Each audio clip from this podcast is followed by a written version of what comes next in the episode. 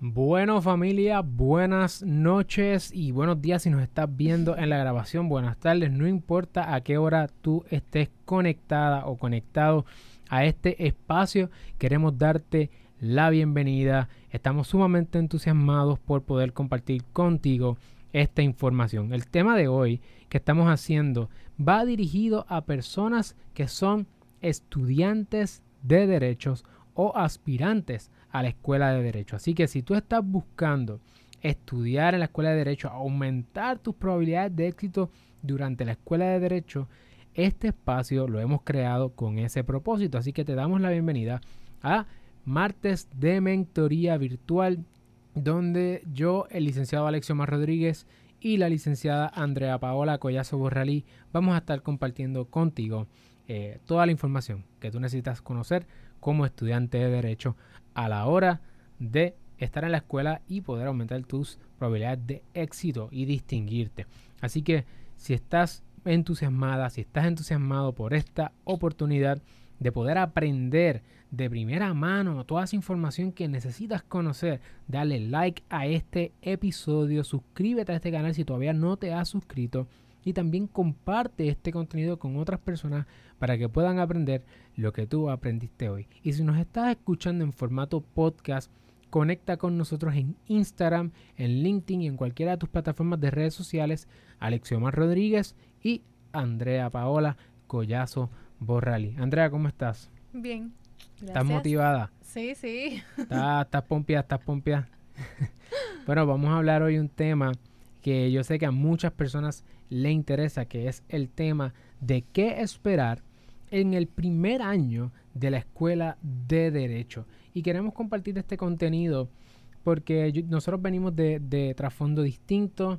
Eh, tú estudiaste en Estados Unidos, eh, en Manhattanville College en Nueva York, y yo estudié en el Colegio de Mayagüez, en la Universidad de Puerto Rico, el recinto de Mayagüez. Y mi background es en economía, tu background es en ciencias, políticas, y ciencias ambientales. Y ciencias ambientales. Y yo sé que, aunque tú vienes de, ese trasfondo y yo vengo del mío, cuando llegamos a la escuela de Derecho nos encontramos con unas cosas que a lo mejor no esperábamos. Eh, y a lo mejor, eh, si hubiésemos sabido un poco antes, hubiésemos entrado a la escuela de Derecho con una mejor posición de poder salir, ¿verdad? From the get-go. Definitivo con más éxito y, estando más en control de la escuela o saber qué es lo que nos esperaba. Te pregunto, ¿qué, qué cosas tú, tú entiendes que un estudiante de derecho o un aspirante puede esperar en el primer semestre de la escuela de derecho? Yo sé que me habías hablado antes de entrar al aire, el número uno, que se aprende un lenguaje nuevo. Cuéntame, ¿qué es lo que tú quieres decir por eso? Eso es así. Eh, la escuela de derecho es very overwhelming al principio y yo pienso que parte de, la razón por la que puede ser, ¿verdad? Bien abrumador es porque tú llegas y la mitad de las cosas que dicen en el salón tú no las entiendes. Las primeras palabras que tú te encuentras cuando tú estás leyendo casos, estás leyendo libros, tratadistas, lo que fuera, hay palabras que tú simplemente nunca en tu vida habías escuchado. Yo me acuerdo que a mí me pasó y eso fue un gran shock porque uno viene de su universidad y si tienes un good track record, tú llegas y dices, ah, esto, pues otro más, vamos a matarlo. Y es otro ballgame, de verdad que sí. Y eso de uno no saber exactamente qué es lo que uno está leyendo esos primeros días, esas primeras semanas, pues es, es shocking. Y uno tiene que acostumbrarse y no desesperarse, yo diría, porque uno llega y uno es pues un novato y tal vez uno se desespera porque dice, Dios, no entiendo qué rayo estoy leyendo, lo leí tres veces y todavía no entiendo. Cojanlo con calma, mientras van pasando los días, las semanas en la escuela, los profesores van a empezar a utilizar este vocabulario y tú vas a, ser familiar con el vocabulario. Igual cuando estés leyendo los casos, vas a entenderlo. Es cuestión de darle un poco de tiempo y no frustrarte esos primeros días, esas primeras semanas, yo diría, porque pues eso es un cambio bien grande. Eh, la escuela de derecho no es high school y no es este la universidad tampoco, es bien distinto. Así que yo creo que tú vas a aprender otro lenguaje completamente y tienes que estar listo y cogerlo, ¿verdad? Suave, no desesperarte. Es así. Yo creo que es importante que las personas estén conscientes y las los que están aspirando ¿verdad? a estudiar derecho, eh, que entiendas que cuando tú llegas a la escuela te vas a encontrar con un mundo que tú no conocías y eso es normal. El lenguaje es distinto y no es porque sea otro lenguaje que no sea español o inglés, sino que la manera en que se escribe, ¿verdad? Recuerda que el derecho viene haciéndose por muchos años y hay muchas cosas que son tradiciones que se siguen trayendo, trayendo, trayendo, arrastrando a través del tiempo y se repiten simplemente por el hecho de que, pues, es así, ¿verdad? A lo mejor no quieres meter la pata y prefieres citar tal y como está en el caso que quizás para, para parafrasearlo de una manera más moderna. Y la escuela de derecho, pues, definitivamente trae con ella un montón de tradiciones que incluyen el lenguaje. Sí, eso cuando uno va leyendo los casos del Tribunal Supremo específicamente, hay jueces que tienen estas estas frases célebres. Y tienen estas frasitas que se repiten y uno dice, ¿qué rayos? ¿Cuál es la conclusión? Y, y entonces pues uno poco a poco, cuando ya vas conociendo más ese tribunal, ese juez, vas entendiendo. Igual, cuando uno trata de explicar las cosas en derecho esas primeras veces es un poco complicado porque tienes que aprender a hablar propiamente. Las palabras que nosotros usamos a diario para explicar algo legal no necesariamente son las palabras correctas. Así que uno tiene que darse el tiempo y hablar propiamente cuando uno, uno llega a la escuela de derecho para poder explicar algo, un, un, concepto este, correctamente, yo diría. Así es. El derecho, las palabras importan y yo creo que esa es una de las cosas que uno se, ¿verdad? se encuentra con eso, que uno dice, bueno, yo no sabía que era tan importante una palabra, porque la palabra puede ser una doctrina, como puede ser una defensa en derecho. Hay muchas cosas que las palabras eh, sí, ¿verdad? Uno aprende que son bien importantes cuando entra a estudiar derecho. La segunda, la segunda cosa que te puedes esperar en tu primer semestre de la escuela de derecho es que tu visión de la vida no va a ser igual. Todo lo que tú vas a hablar en muchas ocasiones es derecho. ¿Qué, qué tú piensas de eso? Es sumamente cierto. Yo me acuerdo cuando uno aprendía algo nuevo en el salón, uno quería usarlo todo, en todos los lugares, todo lugar que uno iba, uno quería utilizar esa palabra, ese concepto, ¿verdad? Esa figura jurídica. Inclusive yo me acuerdo, y los profesores, la, una profesora siempre nos dijo que cuando pase, cuando tomamos la clase reales, cuando tú pases por un parking lot vacío o lo que fuera, ya tú no vas a, pensar, ah, mira, eso está vacío, vas a pensar en estas otras cosas que en derecho se dan, estos conceptos. Y pues es sumamente interesante y también yo creo que es importante tener eso en mente porque puede que reciba un poco de backlash de otra gente que no está estudiando derecho como tú. A mí me pasaba, por ejemplo, como con mis papás eh, mi papá particularmente, él me decía, ay, ahora me estás hablando como abogada, ya te crees abogada o, lo que fuera. Y no, es ni siquiera eso, es realmente que eso es lo que escuchas todo el tiempo, todo el día en la escuela y cuando sales con tus amistades, eso es lo que hablan probablemente. Y cuando llegas a tu casa, pues vas a hablar de eso y vas a utilizar estos términos que muchos de ellos no conocen y ellos van a estar como que, wow, me estás bombardeando con esto. Así que yo, eso yo creo que es bien real. Todo lo que vas a ver alrededor tuyo, vas a pensar en alguna figura jurídica. O en si alguien te cuenta, ah, mira, a mí me pasó esto, tú, ah, eso probablemente aplica esto, pasó aquí, puedes hacer tal y tal cosa, y vamos a querer dar consejos a veces. Así que hay que tener cuidado, pero sí, el derecho takes over your head y todo lo que miras, todo lo que piensas es a través de ese lente, yo diría yo creo que es importante ahí aprovechar y aclarar que cuando te sientas tentada o tentado a dar algún consejo en derecho, que lo evites a toda costa. Hay que tener cuidado. Porque nosotros cuando uno está estudiando derecho, uno no puede estar dando opiniones legales, lo que en inglés se conoce como legal judgment. Así que quizás eso es un bono que queremos compartir contigo de una vez. Y es que te vas a encontrar ¿Qué esperar el primer semestre? Vas a esperar que cuando empieces a conocer toda esta información, las personas te van a preguntar o tú vas a querer opinar. Y entonces hay que tener mucho cuidado cuando tú opinas sobre una situación y, piensas, bueno, esto es lo que en derecho procede o debe proceder y dar consejos porque estarías practicando la, La, profesión. legal de manera ilegal. Así que eso es otra de las cosas que debes esperar, que te, te va a llegar la tentación, pero no justo junto con la tentación te viene la salida que es que corre y no des consejos legales.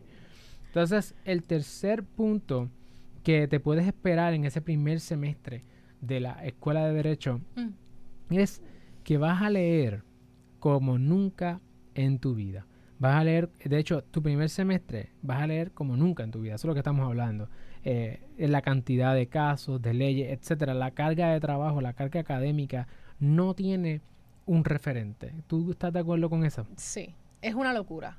Eh, derecho, el primer semestre de Derecho, además de overwhelming que dijimos, es una locura porque hay tanta y, ta- y por más que, o sea, yo hice dos bachilleratos y yo leí un montón, pero jamás se compara con lo que uno tiene que leer en derecho porque los profesores, ¿verdad? Esperan que tú te leas los casos, los tratadistas, eh, los libros, todo, todo, y es mucho. Eh, eh, de verdad es bien overwhelming. Todo lo que va a Ahí está hacer Joey entendiendo que es demasiado trabajo. Joey está hasta... alarmado. Joey, Este Toma control. es sí, gracias. De verdad que es es mucho. La, la escuela de derecho es mucho. La lectura es muchísima. Es bien abrumador. Así que yo diría que es importante que take it easy. Lee lo que tú pienses más importante y también eh, lo que hemos mencionado en otros videos. Así que verifiquen que tenemos un playlist de muchas cosas de, de la escuela de derecho. Es que no es necesario leerlos todos, ¿verdad? Todo el tiempo. Tú puedes, ya. Ay, ay, ay. Tú puedes utilizar un mamotreto. Yo recuerdo, nosotros lo utilizamos para llegar las cosas, los puntos claves, las figuras jurídicas, para realmente entenderlo, asegurarme que yo entendí este caso. Uno puede utilizar los mamotretos para pinpoint estas cosas. Y a veces te ayuda cuando tú ves que no puedes hacerlo porque vas a tener cinco clases y todas las cinco clases te van a dar 30 casos cada una, más este libro y el otro libro. Cógelo con calma, ¿sabes? Lee lo que, organízate, eso sí es importante y eso está en los tips que les dimos. Es importante que se organicen y el time management, porque es mucha, mucha lectura y cuando lleguen a investigación también van a tener que, además de leerse los casos, investigar y leer y escribir. Así que, take it easy, busquen realmente lo que es importante, no tengan miedo a utilizar mamotreto, no, No. lo lleves al, al salón, no lo lleves al salón, pero utilízalo y para que realmente estés seguro que entendiste lo que esa, ese caso quiso decir, esa doctrina que, que, que estaban explicando. es así. Si quieres pegarte un poco para acá, para que Ah. te veas ahí más este, en el centro. Eh, definitivamente, estudiar derecho va a ser es algo sin referente. La cantidad de trabajos que vas a tener eh, mucho. Por lo tanto, van a haber cosas en tu vida que van a cambiar necesariamente. Eh, que eso es algo de lo que vamos a estar hablando también hoy. Y quiero que sepas que, ¿verdad? El contenido que tú vas a, a leer es importante que sí vas a leer como nunca en tu vida. Sí, eh, hay muchísimo contenido, muchísimo material que tienes que consumir. Los profesores esperan que tú seas, que ellos, que tu mundo gire alrededor de ellos, pero tienes que estar y estar en control de tu perspectiva, que ese es el próximo punto. ¿Cómo es que durante ese primer, prim- ese primer semestre de Derecho es fácil, una de las cosas que estábamos hablando era que es fácil perder de perspectiva lo que estás haciendo y lo que es realmente importante? ¿Qué, qué tú piensas sobre eso? Eh, sí, yo creo que tiene que ver con llegar a este nuevo ambiente, ¿verdad? Yo venía de afuera, tú venías de Mayagüez, así que somos dos que llegan a este, a este lugar extraño para uno. Muchas veces uno no conoce a nadie, yo no conocía a nadie, tú tampoco. Eso de por sí es overwhelming. Así es. Entonces, te ponen encima de eso que tienes que estar leyendo un montón de cosas. Hay este nuevo lenguaje que tú no tienes idea de- ni de cómo empezar a entenderlo. Y todo esto va a ser bien, bien overwhelming. Y tú tienes que, cada cierto tiempo, yo diría, pausar, take a step back y realmente look at the big picture. O sea, la escuela de derecho son, si eres diurno, usualmente tres años, nocturno cuatro, si estás haciendo doble título, son cinco años. De 4 a 5, De- dependiendo. exacto, de cuatro a cinco años. It's a lot, it's overwhelming. You gotta step back y pensar, ok, yo estoy estudiando un Juris Doctor. No, no pierdan esa perspectiva. Yo creo que es que, como le dicen a un JD, mano, es un doctorado también. Eh, un doctorado en leyes, le dicen afuera. Hay, Kind of. hay más o menos una pelea en cuanto a eso, pero definitivamente... yo pienso que sí, porque es un montón de trabajo. Y tienes que tener eso en mente y pensar que cuál es tu meta. Tu meta es graduarte y después de graduarte pasar la reválida. Esa es la meta, es un long term goal. Esto es un maratón. Esto no es una carrera corta, esto es una carrera de larga distancia y tú tienes que tener eso en mente para que tú no te drenes ese primer semestre, ese primer año. Nosotros sabemos de gente que empieza y they crash crash, burnout and crash. Y, ¿verdad? Nosotros no queremos que a ustedes le pasen eso. Así que cuando empiece derecho, cada cierto tiempo yo diría que por su mental health and wellness, tomes un break, take a step back, pause y look at the big picture para que tú estés en perspectiva de que realmente qué es lo importante, que la escuela de derecho, una clase es simplemente una clase, mi gente. El examen es otro examen más como tú llevas en toda tu carrera de high school, de universidad, es otro examen, como que take it easy, si no sales bien no se va a acabar el mundo. Es importante que uno tenga eso porque en la escuela de derecho es, es very stressful y, y eso puede, puede afectar no solo tu mental health, sino tu performance y cuán bien tú, tú dures todo ese semestre o esos tres a cinco años. Este, ¿qué, qué tú piensas? ¿Tienes algún otro? Yo creo que la, la perspectiva es importante porque, o sea, te vas a frustrar, vas a estar desmotivado, mo- desmotivado. eh, a lo mejor no puedes hacer, no puedes janguear con tus panas como antes, pasarla bien como antes. A lo mejor no puedes compartir con tu familia como antes. Van a haber muchas cosas que van a cambiar y no puedes perder de perspectiva cuál es tu meta y cuál es, ¿verdad? A largo plazo, hacia dónde es que te diriges. Porque si pierdes de perspectiva eso, pues te puedes quedar en el camino. Y eso es lo que no queremos que te pase. Sí, la, a mí siempre que la gente me pregunta, ah, quiero, estoy pensando en estudiar derecho, ¿qué tú crees? ¿Lo debo hacer o no lo debo hacer? Yo, mira, eso, that's not up to me. Es una decisión sumamente personal, pero lo que yo sí les digo es, está seguro o segura de que tú quieres realmente estudiar derecho. No lo hagas porque tienes esta idea de lo que va a ser tu carrera después o lo que tú piensas, ¿verdad? Como que este picture de lo que hay de estas ciertas carreras o porque alguien te está obligando. No, mira, estudia derecho si tú quieres. ¿Por qué? Porque it is life consuming. Uno mira para atrás y tú dices, Dios, ¿qué yo hice en, en esos 3 a 5 años? Estudiar, más Es nada. estudio. Básicamente lo que tú haces es estudiar todo el tiempo. Y pasa eso de las relaciones con amistades, familiares. Sí. Así que es importante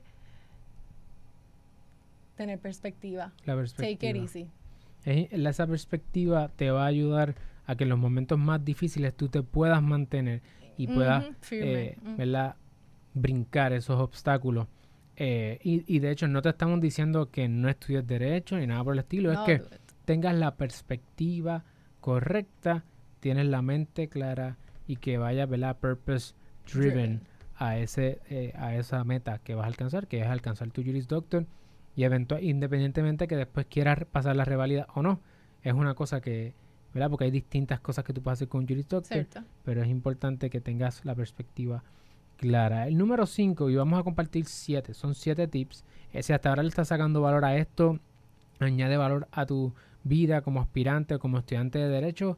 No olvides darle like a este video si estás en YouTube, de suscribirte al canal si todavía no lo has hecho y de compartirlo también con otras personas. Y si estás en Spotify o nos estás escuchando en Apple Podcast, te vamos a agradecer que nos dejes un review en Apple Podcast porque eso nos ayuda a que otras personas también puedan conocer eh, este contenido y así podamos ayudar más y más personas, que esa es nuestra meta, impactar la mayor cantidad de personas posible. So, vamos ahora a los últimos tres tips o las últimas tres cosas que puedes esperar en tu primer semestre como estudiante de derecho. Y la quinta es que los métodos de evaluación son distintos eh, por profesores y por escuelas, aunque tradicionalmente eh, ¿verdad? la escuela de derecho tenía una forma que Andrea la va a explicar ahora.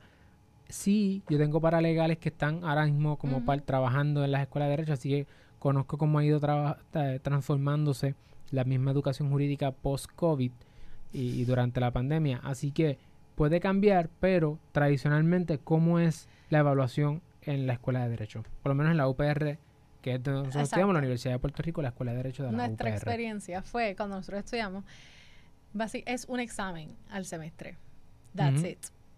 Tú estás todo el semestre aprendiendo material para esa última semana del semestre de Derecho tener todos tus exámenes. No hay pruebas cortas, no hay quizzes, no hay nada de eso. Y si uno viene, ¿verdad?, de, de un background de universidad o el estudio, lo que sea que tú estudiaste en la carrera, que dan usualmente cada, cada mes, cada dos meses prueba, that is not what happened to us. Era un semestre entero, una prueba, y es un montón. Porque si, si es así, pues le decimos esto para que tenga esto en mente, precaución, ojo, porque tú vas a empezar el semestre y vas a decir, ah, eso no es hasta mayo, y lo sigues dejando, eso no es hasta mayo. Y llega a mayo y usted no ha hecho las lecturas o no has hecho el trabajo que había que hacer y está por las papas. Es importante keep on top por las papas. por las papas keep on top of everything of your schoolwork, que eso es lo que estábamos diciendo. Sí, es mucha lectura, pero no lo ignore. Trata de hacerla lo más que tú puedas. Es importante porque si lo dejas para último minuto va a ser demasiado material. Derecho es demasiado material. De por sí, tener un examen para todo el semestre es mucho. Y si lo dejas para último, peor todavía. Yo diría, pace yourself cada cierto tiempo. Eh, hacer un repasito o repasar ciertos conceptos para que los tenga ahí en su mente y cuando llegue ese, esa última semana sea más un refresher y no sea aprender. Y no se quede con dudas, porque un solo examen, si usted no pasa ese examen, tienes que volver a tomar la clase.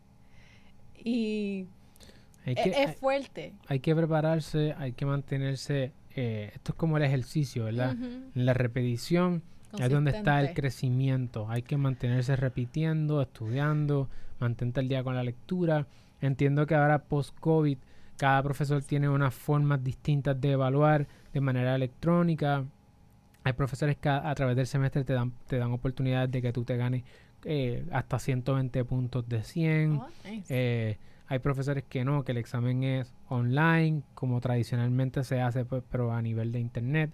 Así que es importante que si te fuera a dar un consejo es que identifica eh, otros estudiantes que ya eh, estén más adelante que tú y empieza a preguntar. Siempre va a haber personas que van a conocer a otras personas, así que tú trata de hacer esas conexiones y de hecho este espacio es para eso mismo, para que tú puedas tener la oportunidad de conectar con otras personas como tú y que te digan, mira, pues estos profesores están evaluando de esta forma y que tú te puedas ir preparando para poder pues, pasar la, los exámenes y, pasar las clases. Sí, busca upperclassmen, como uno dice, gente que ya tomó la clase, conoce al profesor y te puede decir, mira, este profesor es mucho más práctico, este lo que le gusta son todas las opiniones y tal caso, lo que fuera, y eso te va a ayudar para tú poder prepararte eh, eh, esos últimos, ¿verdad? Esos últimos meses antes de, de esos exámenes. Así es.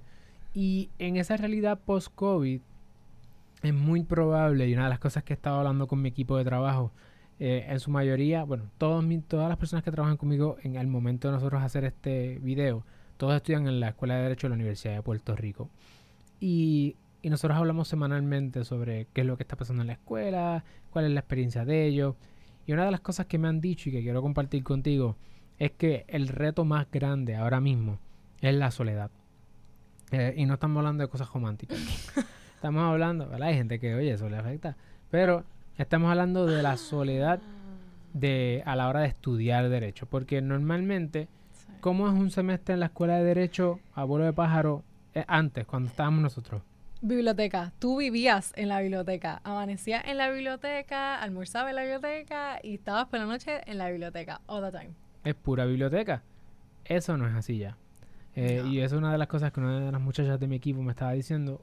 Eh, de hecho fue ayer, lunes, que extrañaban eh, el estar entre los pasillos, que eso es parte de la experiencia, conocer a otras personas, conocer a los profesores, esa cuestión del networking presencial, eso pues si todavía las, escuelas de derecho están de manera virtual, pues eso ya no está y todo es a través de plataformas virtuales, lo hace más difícil, por lo tanto mi consejo o el consejo que te damos hoy, que sería el sexto punto, es aprende a estudiar sola o solo.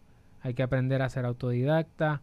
Es posible que hasta el mismo profesor o la misma profesora lo haga más difícil porque a lo mejor no conoce bien la tecnología. No todos los profesores utilizan la tecnología de la misma manera. Por lo tanto, nosotros, de hecho, este, este esfuerzo que estamos haciendo es particularmente importante porque, por el contexto en el que vivimos. ahora tú necesitas más un mentor o una mentora que a lo mejor cuando estabas entre medio de los pasillos, porque en los pasillos pues hay muchas personas, pero ahora eso no existe. O por lo menos el momento de hacer esto no parece que vuelva a regresar. Eh, todo lo contrario. parece que lo, lo tecnológico, lo, lo del Internet, se va a seguir postergando lo virtual.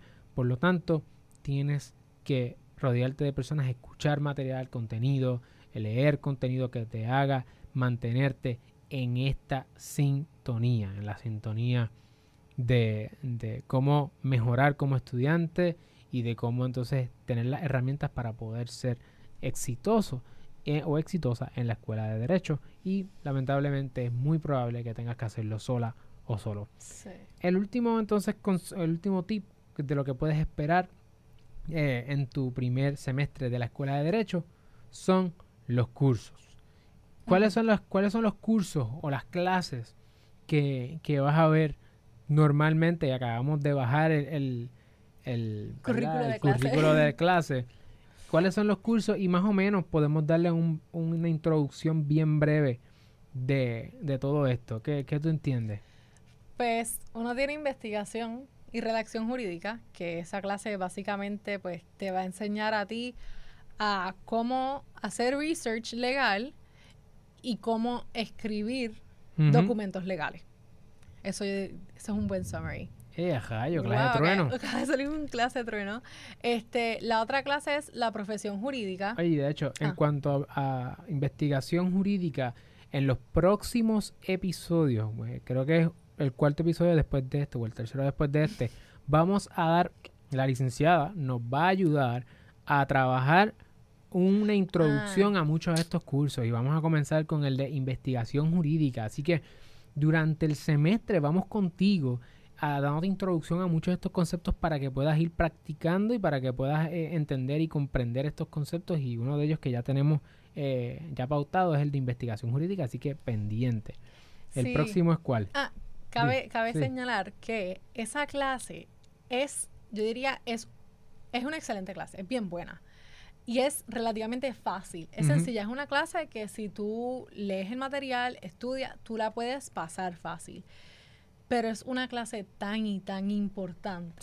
Sí, Diría, es una clase que either you make it or break it el resto de tu carrera porque uno como abogado, lo que tú vas, y estudiante, lo que vas a hacer es research, read and write. Así es. Y esta clase es la, la que te va a dar los instrumentos para tu poder hacer eso. Así que tengan eso en mente. Así mismo La segunda clase que había dicho es la de profesión jurídica, que básicamente es que el nombre es bien eso mismo, una introducción a lo que es la profesión jurídica, tanto, al menos cuando nosotros la tomamos, el, tanto aquí en Puerto Rico como afuera en Estados Unidos.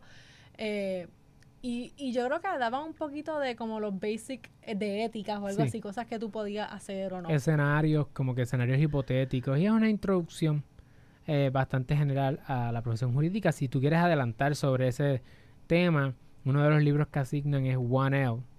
Mm. Eh, y también Letters to a Young Lawyer. Mm. Son dos libros que por lo general se asignan, por lo menos el profesor Luis Avilés los asigna, son excelentes eh, y se aprende muchísimo con ellos porque te da también un inside scoop a la escuela de derecho y tienen audiobooks que lo puedes escuchar también. Yes. Próxima clase. procesar civil. ¿Qué es procesar civil, básicamente?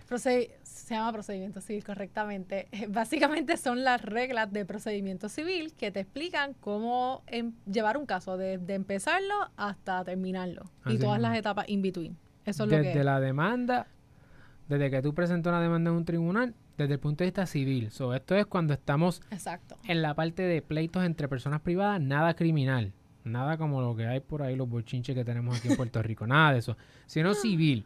Civil son entre personas que tienen algún pleito este, y es desde que se presenta, cómo es que empieza ese proceso en el tribunal hasta cómo es que termina eventualmente en el, en el mismo tribunal de instancias, en el apelativo o el supremo. Básicamente eso es lo que Exacto. ¿La próxima clase cuál es? Eh, constitucional. Constitucional. Ya esa es un poquito más esotérica. Ah, depende con quién la tome. Yo diría, eh, consti es obviamente la clase que tiene que ver con la constitución, se estudia la constitución y ahí sí se lee como demente. Se Yo me como- acuerdo. Como de mente loca. Es una clase bien intensa. FYI, es una clase bien intensa de mucha lectura, muchísimo material. Así que, De hecho, ahí entiendo que up. la, la- la Facultad de Derecho de la Universidad Interamericana divide esa clase en dos semestres. La Constitución Federal y la Constitución de Puerto Rico. La Eso Constitución de Estados Unidos y la de perfecto. Puerto Rico. En la UPR todavía es constitucional, Derecho Constitucional es una clase y se analizan las dos constituciones. sí. La Constitución, para las personas que están van a entrar a la Escuela de Derecho y no saben, oye, eso es normal, la Constitución es la ley suprema. Es lo más alto. Si hay una ley que es la ley más alta, esa es la ley. Nada Eh, puede ir en contra de esa ley. Así que esa es la constitución. Eh, Estados Unidos tiene una constitución, Puerto Rico tiene una.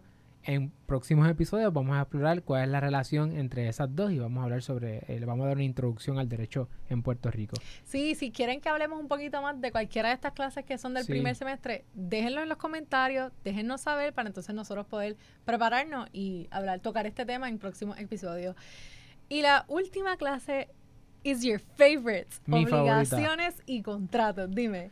Obligaciones y contratos. Mira, pues ya sabes que la constitución es la relación que existe entre el Estado, o ya te lo estoy diciendo, el Estado y la gente, y, lo- y lo- el pueblo, nosotros. Pues obligaciones y contratos es la relación que existe entre las personas. Eh, y pues las obligaciones es un concepto donde mucha gente se escocota. Es la clase, yo creo que es la clase filtro de muchas escuelas. Ahí que mucha gente pasa es muy o, importante. o se cuelga. Este, o sea, yo lo digo como es. Entonces, obligación y contratos, pues yo creo que es una de esas clases que ustedes cuando empiecen a cogerla van a querer que nosotros hagamos más episodios. Porque es una clasecita, aparte que es súper importante, es una de las clases, particularmente la de obligación, la parte de obligaciones, es un poquito así como, como mística, Sí, como que en el, eh, sí. espiritual. Y- Pero y es una clase que tienes que entender porque es fundamental para el próximo, lo que va próximo, que es reales, Mm, porque son conceptos que vienen, es como una clase de estas llaves que dicen en bachillerato. Si tú no entiendes obligaciones, no vas a poder entender lo próximo. Y sabemos, porque la teníamos, sabemos de gente, compañeros, que era como que, ay, esto está un poquito iffy porque no comprendí bien esto. Sí. Así que presten la atención a esa clase y se toca contrato básico porque hay otra clase que es contratos especiales Sí. como tal. Pero es una, es una excelente clase, a nosotros nos encantó. Sí, es tremenda clase y para mí como re- cuando recluto es una de las clases que más valor yo le doy cuando voy a reclutar a alguien. Particularmente porque nosotros trabajamos mucho, ¿verdad? Obligaciones y contratos Basi- sí. eh, en el derecho transaccional comercial, que es lo que nosotros hacemos, propiedad intelectual, empresarismo y entretenimiento, y los contratos son súper importantes. Bueno, pues nosotros ahí les compartimos ya los siete tips, eh, pero antes que se vayan, por favor, queremos que nos dejen saber en la sección de comentarios. Me encantó eso que añadiste ahí, y todo esto es live, así que estamos improvisando. Tírate en la sección de comentarios qué temas quieres que toquemos como estudiante de primer año o como estudiante de derecho en cualquier año Sí. sobre figuras jurídicas o lo que fuera que necesites Cualquier entender pregunta. para poder maximizar tus probabilidades de éxito en la escuela de Derecho. Así que con eso estamos hoy. La licenciada Andrea Paola Collazo Borralí la pueden conseguir en LinkedIn y conectar con ella. Y pueden conectar conmigo aquí en YouTube, obviamente, hasta en nuestro canal. Y también en todas las plataformas de redes sociales. Que espe- específicamente donde más estoy es en Instagram eh, y en LinkedIn, aparte de YouTube. Pero nos pueden conseguir en todas estas. Así que Sí. también lo estamos en formato audio, en podcast. El podcast por lo general sale el día después del live. Y el live son los martes a las 7, martes de mentoría virtual aquí. Así que gracias. Recuerden dejar en los comentarios qué cosa. Los temas, las preguntas que tengan, todo. Denle like y denle subscribe, mi gente, ¿ok? Y compártanlo para que otras personas también se puedan informar y estén preparados cuando vayan a la escuela de Derecho. Así mismo. Que otros aprendan lo que tú aprendiste hoy. Gracias ahí a Cristina Senki que se conectó, a Mer y a... eh, tenemos A aquí a Mauri. Mauri desde Barcelona, así que todas las personas vayan, dejan sus comentarios y nos dejan sus cariños para seguir hacia adelante. Nos vemos el próximo martes de Mentoría Virtual con un tema que está sabroso. Así que Seguimos.